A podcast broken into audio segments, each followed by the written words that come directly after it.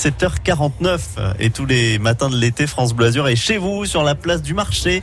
On est à Vence avant de goûter aux produits en circuit court. On va apprendre quelque chose. Tiens, sur, euh, sur Vence, sur la place du Grand Jardin, j'ai rencontré un spécialiste du patrimoine de la ville. Bonjour France Bleu Azur, je m'appelle Marc, je suis Vensois, je suis né dans la vieille ville. Je suis conseiller municipal délégué au patrimoine. Moi, je suis ravi de vous rencontrer aussi, surtout pour parler de l'eau, qui a une très grande importance pour la ville, puisque les premières sources avaient été captées par les Romains au IIe siècle. Et les Romains, à l'époque, avaient même construit un aqueduc qui reliait la source de la Fou, qui alimente toutes les fontaines. Il y en a une petite vingtaine de fontaines dans la ville, à la fois dans la cité historique et sur un parcours extérieur. Il y a aussi la possibilité d'aller se balader du côté des rivières, puisque Vence est entouré de trois rivières.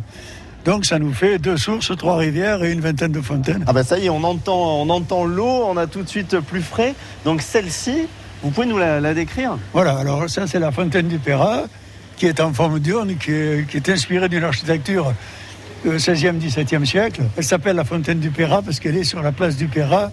Le Perra, c'est euh, la pierre en provençal. Et selon euh, certains historiens, sur la place, euh, au temps du Moyen Âge, il y avait une pierre sur laquelle se déroulaient les exécutions capitales. Alors, on va, on va continuer sur la route. On va découvrir une petite place qui est la place de l'ancien hôtel de ville. On n'a jamais manqué d'eau à Vence où il y a eu des années euh, difficiles Non, non, il y a toujours eu, euh, même du temps du Vence agricole, les gens ont pu profiter de, des nombreuses euh, alimentations en eau.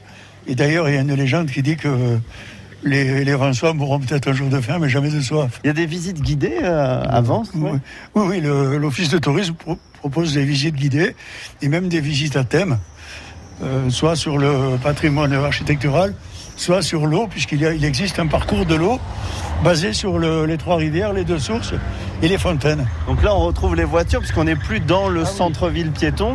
Là, on ressort, on vient de ressortir par l'une des portes de la ville, on se retrouve dans ce qu'on appelle pardon, le faubourg, et on découvre la deuxième fontaine monumentale de Vence, alors qui, bizarrement, s'appelle la basse fontaine, alors que c'est architecturalement la plus haute. Ce qu'on peut dire aussi par rapport à, l'eau à Vence, c'est que les fontaines, je vous l'ai dit, ont été très tôt alimentées par le par l'eau de la Fougue parce que les, Romains l'avaient capté au IIe siècle. Mais il faut dire que l'eau n'est arrivée dans les appartements, c'est-à-dire dans les constructions, qu'à la fin du 19e, en 1886, lorsqu'une autre source a été captée, qui est la source du Rio, et qui alimente uniquement les, logements. Jusque-là, les, les Vansois allaient chercher l'eau à toutes les fontaines. Le circuit des fontaines de Vence, c'est l'idée rafraîchissante du jour. Puis dans trois minutes, hein, comme tous les jours, on retourne à Vence, mais cette fois-ci pour goûter à un produit en circuit court, goûter à de l'huile d'olive vendue par une famille vensoise.